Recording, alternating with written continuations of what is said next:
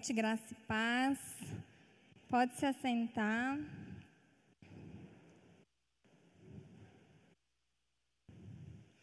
Eu confesso que hoje eu estou me sentindo como Moisés, uma sarça ardente que falou para Jesus, para Deus, né?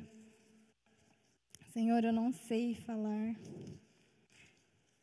A palavra de hoje é uma palavra muito forte, foi muito forte para mim. É uma palavra profunda, por isso eu quero declarar que você tem os olhos abertos, os ouvidos e o coração aberto para receber e para discernir, para entender a profundidade dessa palavra. Assim como Deus falou comigo, que você também seja graciado por essa palavra. Amém? É, eu gostaria de pedir que vocês abrissem comigo em Lucas 9, versículo 28. Lucas 9, 28.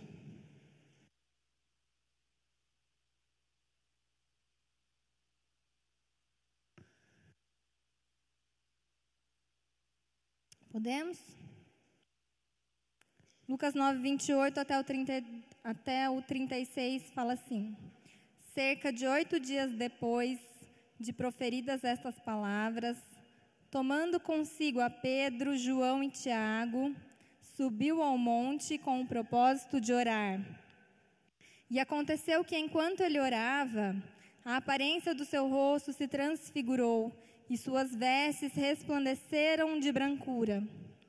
Eis que dois varões falavam com ele Moisés e Elias, os quais apareceram em glória e falavam da sua partida que ele estava para cumprir em Jerusalém. Pedro e seus companheiros achavam-se premidos de sono, ou seja, eles estavam prostrados, sobrecarregados de sono. Mas, conservando-se acordados, viram a sua glória e os dois varões que com ele estavam. Ao se retirarem estes de Jesus, disse-lhe Pedro: Mestre, bom estarmos aqui. Então façamos três tendas: uma será tua, outra de Moisés e outra de Elias, não sabendo, porém, o que dizia. Enquanto assim falava, veio uma nuvem e os envolveu, e encheram-se de medo ao entrarem na nuvem. E dela veio uma voz dizendo: este é o meu filho amado, o meu eleito, a ele ouvi. Depois daquela voz, achou-se Jesus sozinho. Eles calaram-se e naqueles dias a ninguém contaram coisa alguma do que tinham visto. Agora eu vou terminar de ler, se você quiser acompanhar, a mesma história depois do que aconteceu isso, só que lá em Mateus, Mateus 17, 9, depois 14 a 21. Então, ó, descendo eles do monte, ordenou-lhes Jesus: A ninguém conteis a visão, até que o filho do homem ressuscite dentre os mortos. Agora o 14. E quando chegaram para junto da multidão, aproximou-se dele um homem que se ajoelhou e disse: Senhor, compadece do meu filho, porque é lunático e sofre muito, pois muitas vezes cai no fogo e outras muitas na água. Apresentei-o aos seus discípulos, mas eles não puderam curá-lo. Jesus exclamou: Ó oh, geração incrédula e perversa, até quando estarei convosco? Até quando vos sofrerei?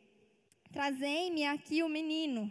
E Jesus repreendeu o demônio, e esse saiu do menino, e desde aquela hora ficou o menino curado. Então os discípulos, aproximando-se de Jesus, Perguntaram em particular: por que motivo não pudemos nós expulsá-lo? E ele lhes respondeu: por causa da, pequen da pequenez da vossa fé. Pois em verdade vos digo que se tiverdes fé como um grão de mostarda, direis a este monte: passa daqui para colar, e ele passará. Nada vos será impossível, mas esta casta não se espelhe senão por meio de oração e jejum. Aqui em Mateus 17, ainda no versículo 2, ele acrescenta o que, que foi que aconteceu com Jesus. Fala assim, ó, e foi transfigurado diante dele deles o seu rosto resplandecia como o sol e as suas vestes tornaram-se brancas como a luz. Então a gente vê nessa passagem, passagem da transfiguração. Acho que você já deve ter lido na sua casa essa passagem. E me chamou a atenção.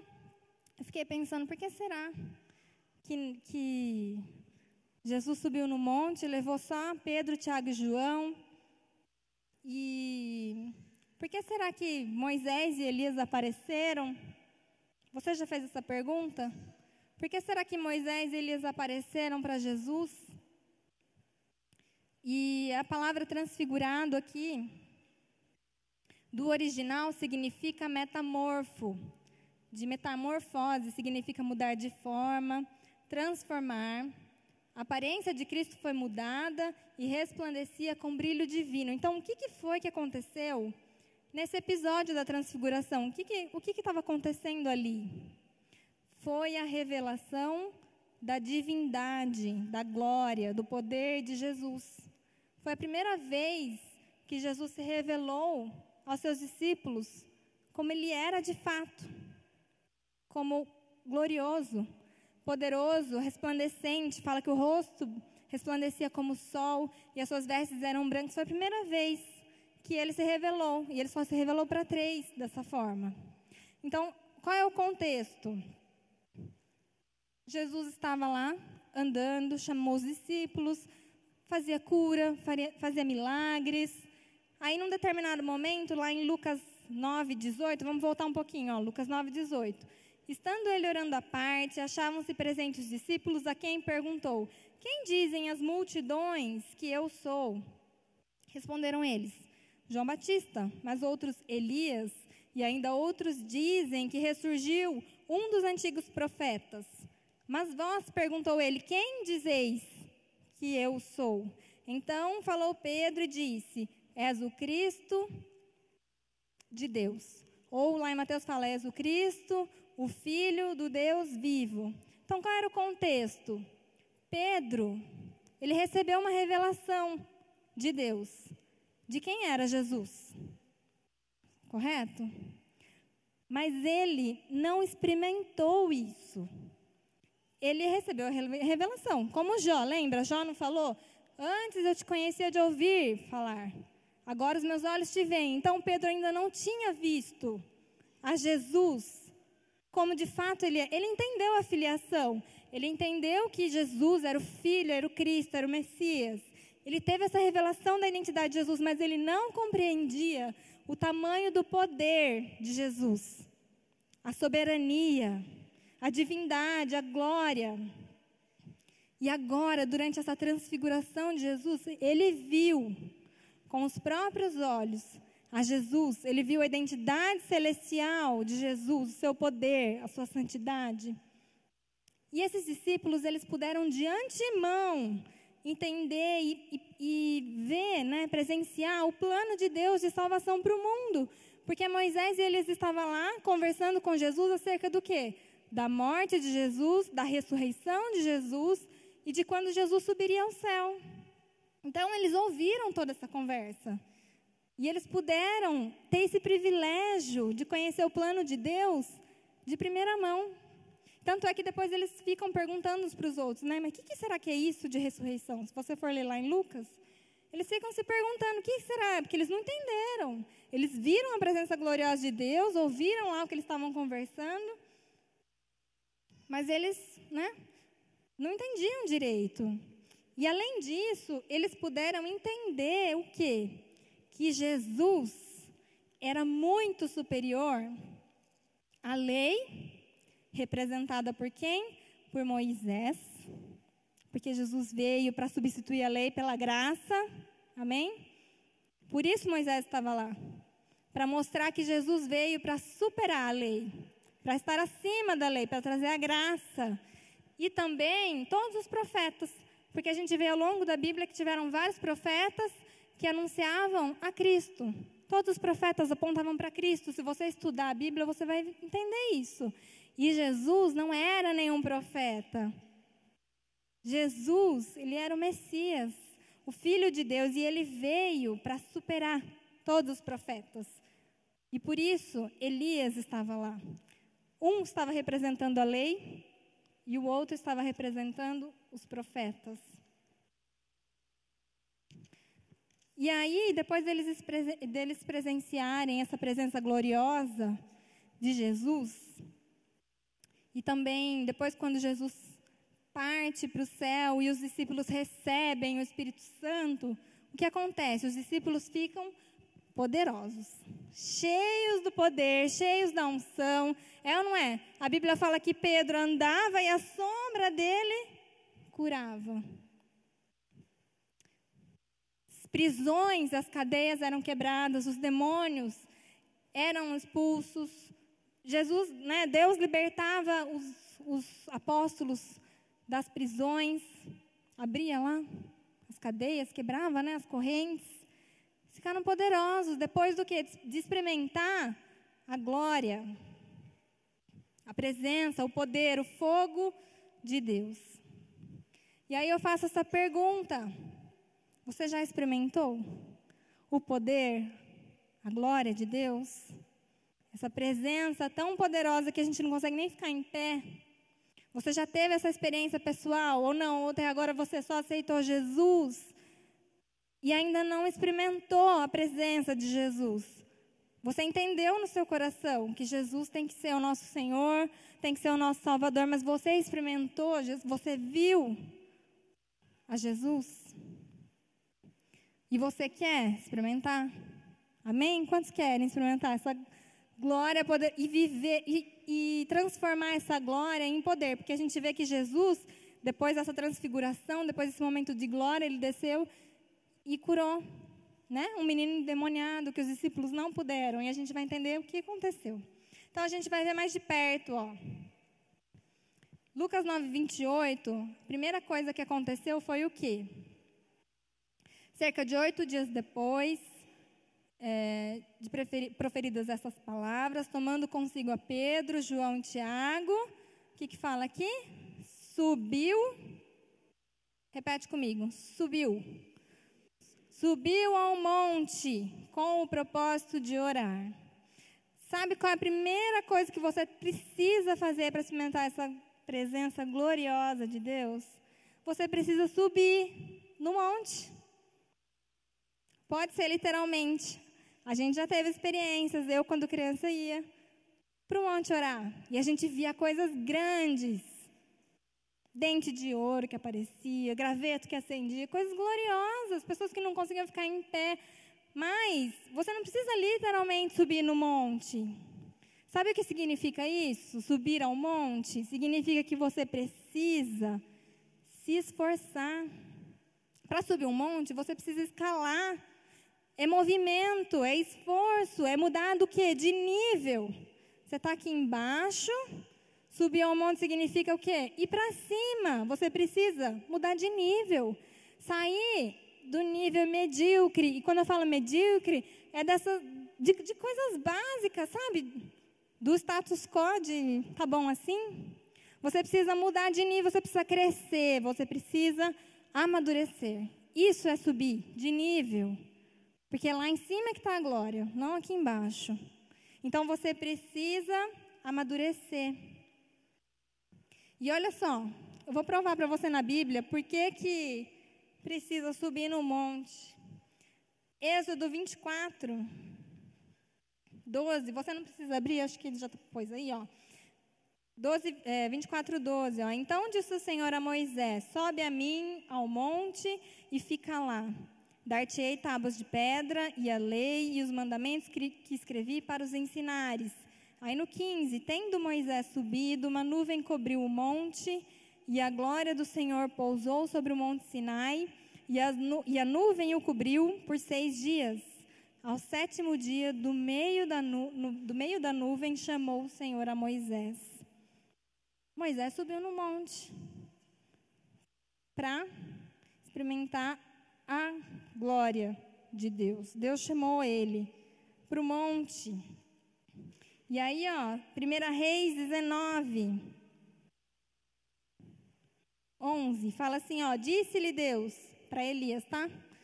Sai e põe-te neste monte perante o Senhor. E eu nem vou continuar lendo retos, mas é aquela passagem em que vem o terremoto, vem o vento, vem o... e ele presencia a glória de Deus no monte. Então, por que, que você acha que Elias e Moisés estavam lá no monte? Com Jesus. Eles eram os caras do monte, gente. Eles gostavam de subir no monte para ver a glória de Deus. Então eu te convido hoje, suba no monte. Se esforça. O reino de Deus, ele é tomado por esforço.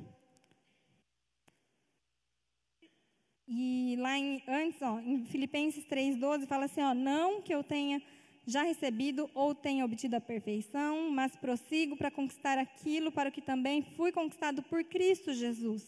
Irmãos, quanto a mim, não julgo havê-lo alcançado, mas uma coisa faço, esquecendo-me das coisas que para trás ficam e avançando.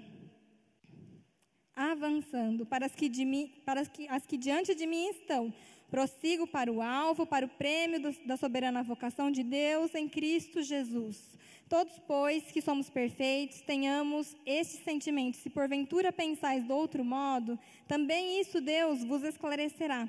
Todavia, andemos de acordo com o que já alcançamos. Então, olha só, o que, que, que, ele está falando aqui? Que a gente precisa avançar. O reino de Deus é assim, é avançar o tempo, tempo inteiro a gente precisa se esforçar.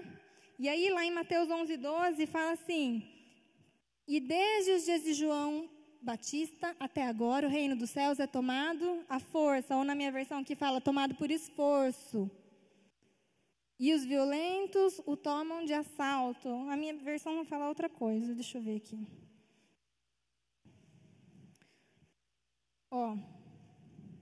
Desde os dias de João Batista até agora, o reino dos céus é tomado por esforço e os que se esforçam se apoderam dele. Então, para você se apoderar do reino de Deus, você precisa se esforçar. E lá em Efésios 4, 13 a 15, fala assim: ó, até que, que todos cheguemos à unidade da fé e do pleno conhecimento do Filho do de, de Deus, ao estado de homem feito, à medida da estatura da plenitude de Cristo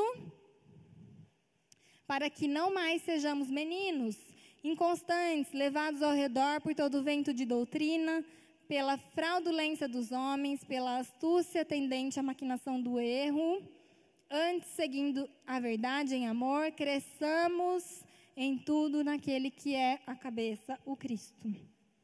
Então você entendeu, você precisa subir no monte, você precisa se esforçar, você precisa amadurecer, você precisa crescer, você precisa sair do nível. Como você faz isso? Você precisa se esforçar em buscar a Deus. É muito simples. Não tem fórmula mágica. Deus não vai baixar assim em você se você não buscá-lo. Você precisa devorar a palavra de Deus, ler a palavra de Deus, meditar na palavra de Deus. Você precisa orar, orar e orar e orar e orar muito. Você precisa adorar a Deus em espírito e em verdade. Estava ouvindo uma ministração que, que, o pastor falou: não adianta só orar, adorar a Deus em verdade, ou só em espírito. Tem que ser em espírito e em verdade. Você precisa conhecer profundamente a palavra de Deus. A gente está tendo uma experiência na célula de estudar o livro de Mateus, mas estudar assim, profundamente. E tem sido maravilhoso. A gente está conhecendo detalhes, pesquisando coisas que a gente nunca que sempre passou batido, que a gente nunca percebeu. Então você precisa se esforçar para ver a glória de Deus. E aí o segundo ponto, Lucas 9, 29 a 32, fala assim: E aconteceu que enquanto ele orava, a aparência do seu rosto se transfigurou e as suas vestes resplandeceram de brancura. Eis que dois varões falavam com ele, Moisés e Elias, os quais apareceram em glória e falavam da sua partida para que, para que ele estava para cumprir em Jerusalém. Pedro e seus companheiros achavam-se premidos de sono. Ó, haviam deixado vencer pelo sono. Conservando-se acordados, viram a glória e os dois varões que estavam com ele. Quando foi que eles viram a glória? Quando eles ficaram acordados, quando eles se despertaram, que até então eles estavam dormindo praticamente. Lembra quando Jesus foi no Getsemane e os discípulos, em vez de orar, dormiram e Jesus precisou chamar eles três vezes. Ei, acorda! Esse é o segundo passo. Acorde. Desperta. Presta atenção, fica acordado. Porque para você ver a glória de Deus, você precisa estar acordado. Lembra lá em Atos 20, quando, quando Paulo estava pregando em Troade, tinha um moço, Eutico, sentado na janela. O que aconteceu? Ele dormiu e ele caiu do terceiro andar. E aí, quando levantaram ele, ele estava morto. Ele dormiu. Não durma. Eu já vi gente dormindo no culto. Não durma. Não durma no culto. Não durma na cela. Presta atenção. Não fica com o celular. Você precisa ficar acordado, vigiando. Presta atenção. Eles estavam sobrecarregados de sono. Pensa comigo. Era de noite, de madrugada, quando Jesus subiu no monte para orar. A escalada era alta, porque tem uma versão aqui, não sei se é Mateus ou João, fala que Marcos que fala que o monte era alto. Eles estavam cansados, o cansaço era legítimo. Estavam cansados. Porém, a gente precisa se esforçar para ficar acordado. Não falei que era fácil. Né? Você precisa subir o monte e você precisa ficar acordado. A jornada é cansativa, com certeza a jornada é cansativa. Mas você precisa ficar acordado. Ficar acordado assim na vida real, de, de ó, tô no culto, tô prestando atenção em tudo que está acontecendo, em cada palavra. Eu não quero perder nada do que Deus tem para falar comigo. Às vezes uma frase, às vezes uma palavra muda a nossa vida. E fora isso, espiritualmente falando, você precisa acordar, se despertar para as coisas espirituais. É por isso eu declaro que você hoje vai ser acordado para as coisas espirituais. Pedro estava adormecido acerca da soberania de Jesus. Ele recebeu a revelação, ele tinha entendido, mas ele não tinha visto, ele estava dormindo, precisou ser acordado. Você e eu precisamos estar acordados para ver o poder, a glória e deixar essa glória agir em nossa vida. Não adianta só a gente aceitar Jesus. A gente precisa ter uma experiência pessoal com Ele. E aproveite que hoje é dia de ceia. Momento oportuno para você orar e pedir para Deus. Me revela o seu poder, a sua glória, o seu fogo. Quero experimentar isso se você ainda não provou. E lá em 1 Tessalonicenses 5, 6, fala assim: ó, não durmamos, pois como os demais, antes vigiemos e sejamos sóbrios. Eu lembrei daquela passagem das dez noivas. Cinco estavam acordadas, preparadas. Cinco não, eram imprudentes. E aí, quando o noivo veio, quando Jesus veio, as imprudentes que não estavam vigiando, que não eram sóbrias, ficaram. Jesus está voltando.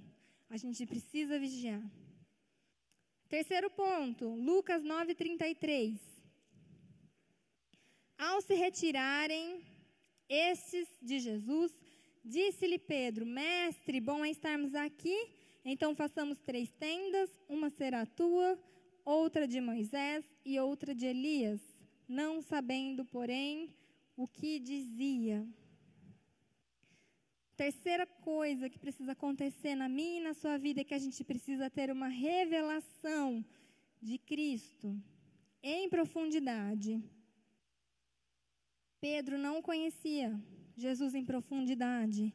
Ele não tinha noção do poder. Sabe, sabe por quê que eu sei disso? Porque ele teve a revelação de quem Jesus era. Aí, logo depois, o que aconteceu? Quando Jesus falou para eles que Jesus ia morrer, ia ressuscitar, o que, que Pedro fez? Não, mestre, não vai não, não faça isso não, foge disso, você não precisa. Ele queria afastar Jesus da cruz, por isso que eu entendo que Pedro não conhecia em profundidade.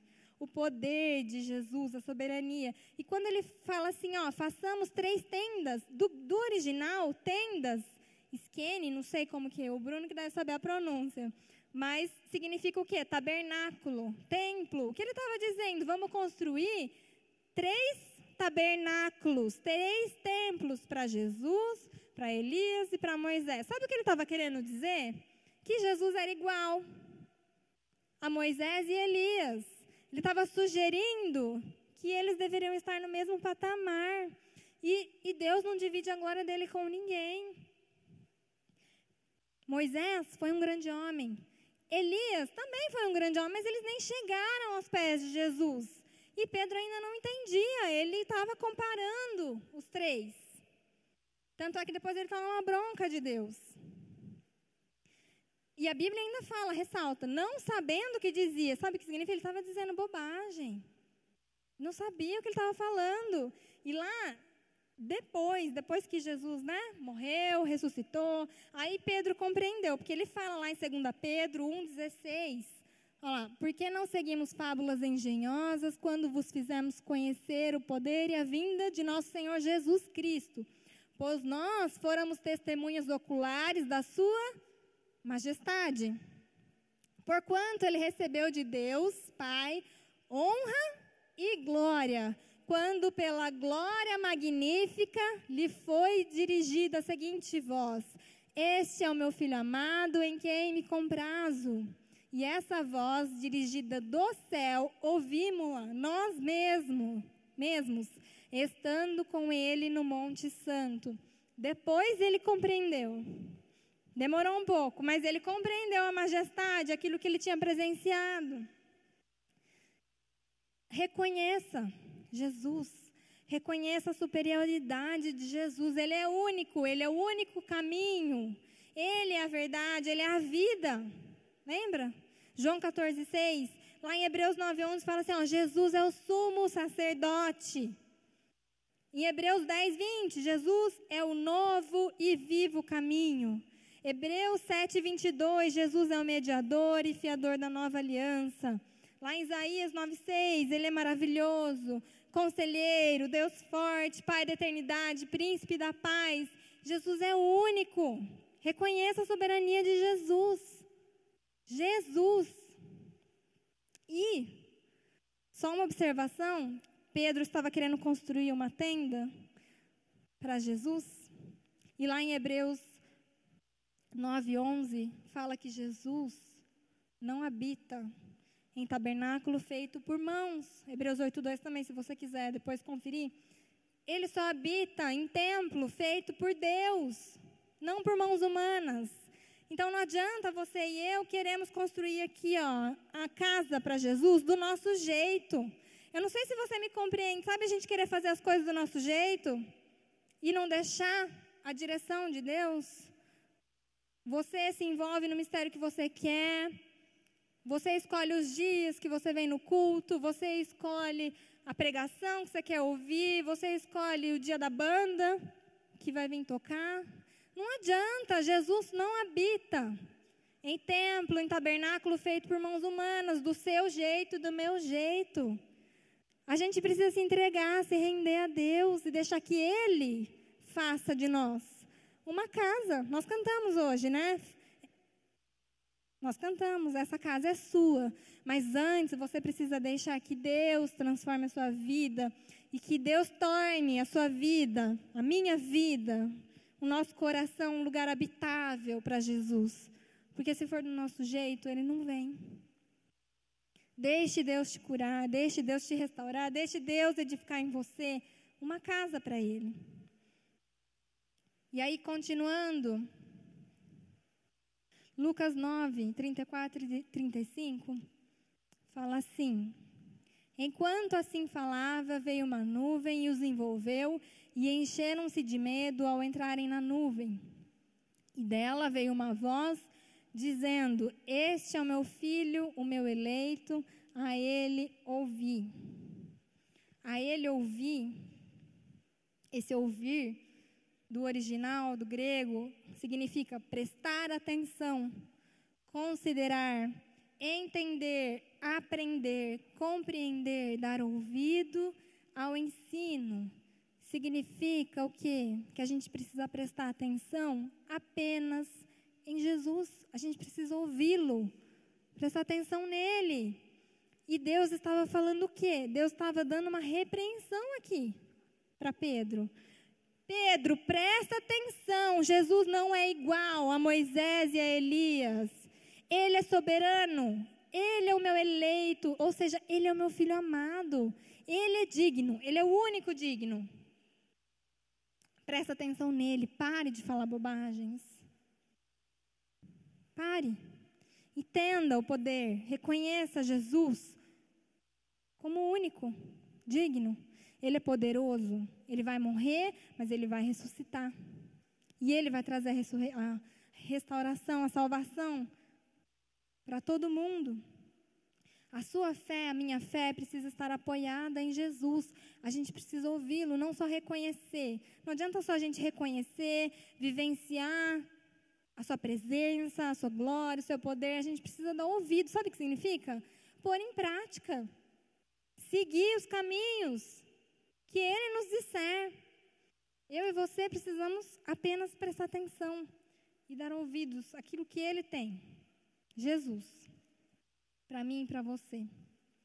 E aí, ó, lá em Lucas 9:37, continuando, fala assim: No dia seguinte, ao descerem eles do monte, veio ao encontro de Jesus grande multidão.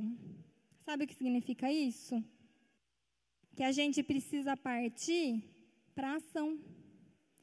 Não adianta a gente subir de nível, subir no monte, não adianta a gente eh, presenciar, experimentar a glória de Deus. Não adianta a gente ficar acordado. Não adianta a gente ter a revelação, reconhecer a soberania de Jesus, se a gente não partir para ação. Não adianta você ficar no monte extasiado com a glória. Você precisa agir. Você precisa pôr em prática. Uma hora você vai ter que descer do monte e externalizar isso que você recebeu, pôr em prática, abençoar outras pessoas, orar pelas pessoas curar outras pessoas e deixar ser usado por Deus. Você precisa ser um vaso para as obras. Jesus desceu, não adianta. Não adianta você vir aqui, orar, falar em línguas, gritar, chorar. E aí, durante a semana, você não passa isso para ninguém. Você fica aí sozinho, no monte, extasiado de glória. Não adianta. Você precisa partir para as obras. Sabe por quê? Lá em Tiago 2,17, a fé sem obras, lá, assim também a fé, se não tiver obras, é morta em si mesma. A fé e as obras andam coladas. Não adianta ter obras se não tiver fé. Que foi o que aconteceu depois com os discípulos que não conseguiram curar os meninos. Eles estavam tentando fazer a obra sem fé. Mas também não adianta ter fé sem a obra. A fé sem obra ela é inoperante, ela é improdutiva, ela não tem vitalidade nenhuma. Não vai adiantar nada. E aí, então você vai partir para ação. E aí, lá em Mateus, agora, vou voltar para o texto de Mateus. 17, 16. Aí a multidão, né, chega lá perto de Jesus e um pai de um filho endemoniado chega para Jesus e fala: Jesus, me socorre. Eu trouxe meu filho para os seus discípulos e eles não puderam curá-lo. E aí, lá no, no versículo Mateus 17, 16, fala assim: ó. É, fala isso, né? Apresentei aos seus discípulos, mas eles não puderam curá-lo. Por que será que eles não puderam curá-lo? E aí no 19, ó, Mateus 17, 19 e 20. Então os discípulos, aproximando-se de Jesus, perguntaram em particular: Por que motivo não pudemos nós expulsá-lo? E ele lhes respondeu: Por causa da pequenez da vossa fé. Pois em verdade vos digo que se tiverdes fé como um grão de mostarda, direi a este monte: passa daqui para colar, e ele passará. Nada vos será impossível. Então, o que, que aconteceu? Eles estavam realizando a obra. Aquilo que Jesus já tinha ordenado, um pouco antes, se você ver, Jesus tinha ordenado, tinha dado autoridade para eles. Né? Tinha enviado os discípulos de dois em dois, vai, cura, expulsa demônios. Só que esse, em específico, eles não conseguiram. Por quê? Por causa da pequena fé. Então, significa o quê? Que você não basta ter fé. Você precisa o quê? Aumentar a sua fé. Aumente a sua fé. Amém? Plante fé. Por isso que Jesus está comparando aqui a fé ao grão de mostarda. Não é do tamanho do grão de mostarda, como muitas pessoas falam por aí. A fé tem que ser como uma semente. Lá em Romanos 12, 3 fala que a gente recebeu cada um uma medida de fé. Deus não deu a fé total para mim, para você, senão ia ser muito fácil não é? Ele deu uma medida. E a responsabilidade é minha e sua de fazer aumentar essa fé, de fazer crescer essa fé, de plantar a fé, semear como um grão. E a mostarda, ela é pequeno grão, mas quando ela cresce, ela cresce uma árvore de um tamanho extraordinário. Então, é responsabilidade sua aumentar a sua fé. Você sabe como você, como você planta a sua fé? É semeando fé quando você não tem. Não adianta orar para Deus te dar fé, Ele não vai te dar fé. Você precisa ter expectativa de coisas grandes. Por que, que a gente não vem mais para o culto com expectativa de coisas grandiosas, de milagre, de coisas sobrenaturais, de, de pessoas pulando, dançando, gritando, falando em línguas, de gente sendo curada, de gente. Por que, que a gente não tem mais essa, expectativa no coração? Cabe a nós. A gente precisa ter essa expectativa grande, a gente precisa semear fé. A gente precisa também, sabe como? Ler a palavra de Deus, conhecer a palavra de Deus, porque ela aumenta a nossa fé também. A fé vem pelo ouvir a palavra de Deus, não é? E também a fé ó, ela pode ser alimentada pela palavra de Deus. Lá em 1 Timóteo 4,6 fala isso, que a fé pode ser alimentada. Então, se você não está conseguindo plantar a sua fé para ela crescer, leia aqui ó, a Bíblia. Com certeza a sua fé vai ser aumentada. Com certeza. E por último, ore. Olha só, lá no, no último versículo aqui, ó, de Lucas não, eu estou em Mateus 20, 17, né? Mateus 17, 21, ó. Mas esta casta não se espelhe senão por meio de oração e jejum. Então você precisa orar também. Jesus estava dizendo para os discípulos: vocês precisam orar. A oração, ela é poderosa. A oração nos conecta com Deus. Você tem livre acesso ao Pai. Ore. Ore muito. Fale com Ele. Ore, jejue. Então, resumindo, para que você experimente essa glória de Deus na sua vida e receba esse poder, sabe, a ponto de agir como os discípulos, de ser poderoso, poderosos, superpower. Se você quer ter essa dinamite na sua mão, você precisa subir no monte. Você precisa ficar acordado, prestar atenção. Você precisa ter a divina revelação de Jesus. Hoje é sua oportunidade, ore para que você tenha essa divina revelação da glória de Jesus. Você precisa dar ouvidos a Ele, prestar atenção em Jesus você precisa partir para a ação, para o serviço. Não adianta só ficar lá no monte extasiado de glória. Você precisa aumentar a sua fé, plantar a sua fé, semear a fé.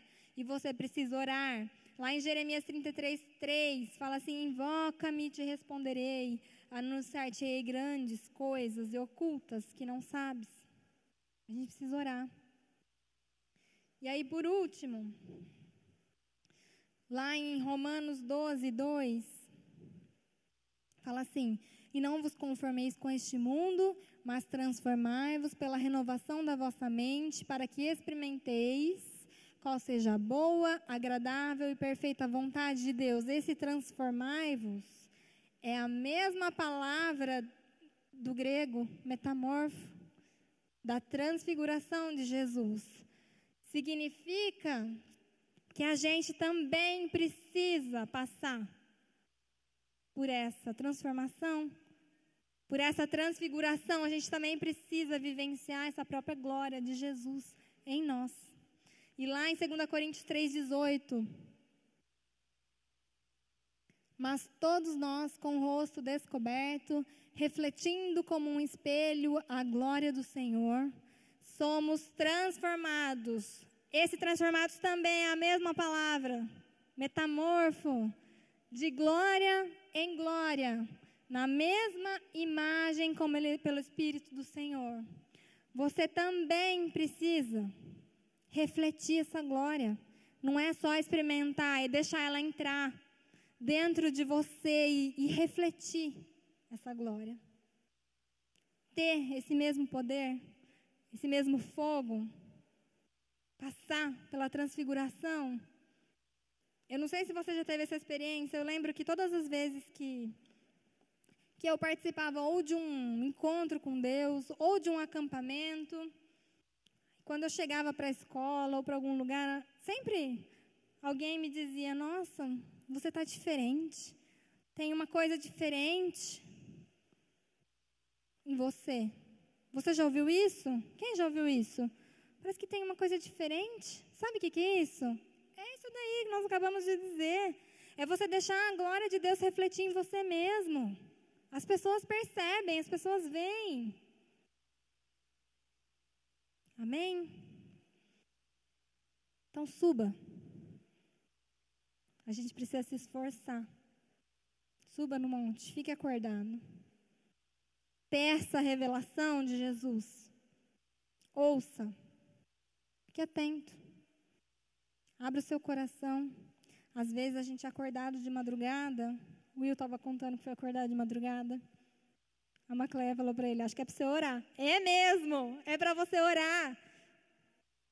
Se você for acordado de madrugada, é para você orar, para você buscar a presença de Deus.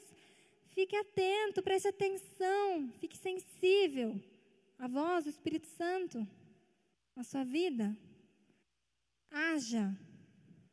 Abençoe outras pessoas, porque é por isso que nós estamos aqui nesse mundo para abençoar outras pessoas, para levar Jesus até essas pessoas. E se você tiver essa glória em você, você não vai nem precisar dizer nada. A pessoa vai dizer: Eu quero isso que você tem.